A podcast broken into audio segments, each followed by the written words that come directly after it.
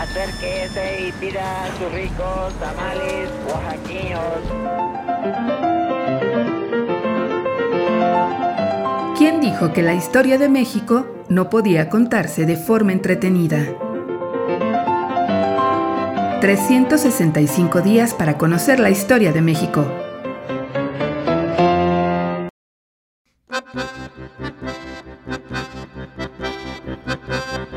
Viernes. Circo, maroma y teatro.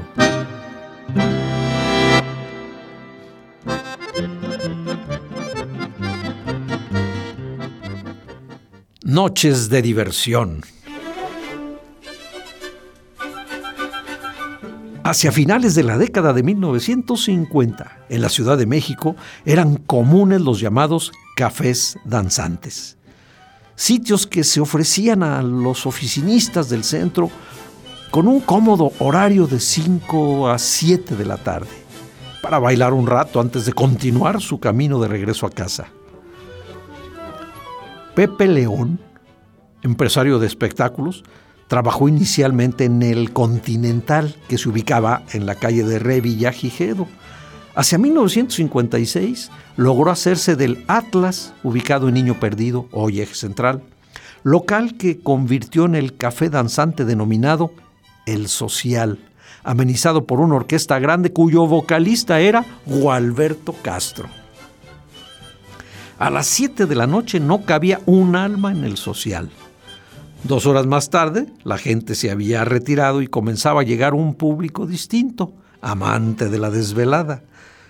El social se convertía en un centro nocturno con dos shows. El primero comenzaba cerca de las 11 de la noche y el segundo, especial para los trasnochadores, empezaba a la 1.30 de la mañana. Por los escenarios de El Social pasaron los hermanos Martínez Gil, los tres caballeros de Roberto Cantoral, los Panchitos, entre otros, entre otros muchos.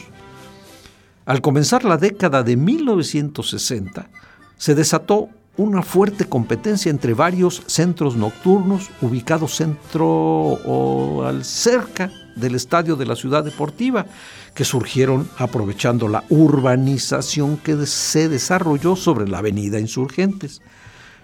Para esos momentos, la colonia del Valle se anunciaba como lo último en residencias para la clase media y la zona se consolidó con la apertura de el Liverpool Insurgentes en 1962 y el primer supermercado del país, inaugurado en 1969 en Avenida Universidad y Parroquia.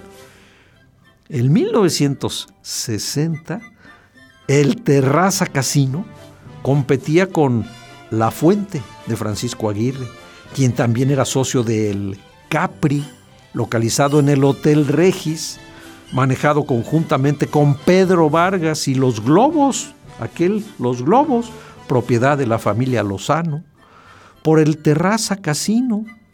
Por ahí pasaron artistas de la talla internacional como Olga Guilló, Bola de Nieve, La Sonora Matancera, el ballet de Roberto y Mitsuko. De España llegaron Carmen Amaya, Catarina Valente. También se presentaron el ballet del Lido de París y el Moulin Rouge. Carmen Sevilla, Rocío Durcal, Agustín Lara, Trini López con su martillito, Ricky Nelson, Brenda Lee, Los Platters, la orquesta del extraordinario clarinetista Benny Goodman, Jean Krupa y Marlene Dietrich con su pianista Port Baccara. Ay, estos centros nocturnos rescataron la tradición del teatro de revista y lo adaptaron de acuerdo con el gusto del cliente. ¡Wow! Circo, maroma y teatro.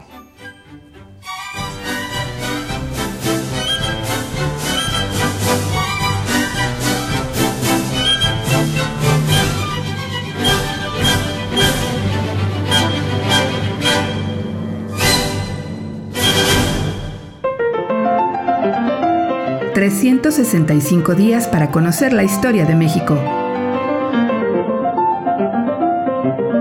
Esta es una producción de Radio Universidad de Guanajuato y la Dirección de Extensión Cultural en voz del Teatro Universitario. Serie basada en el texto de Alejandro Rosas, 365 días para conocer la historia de México.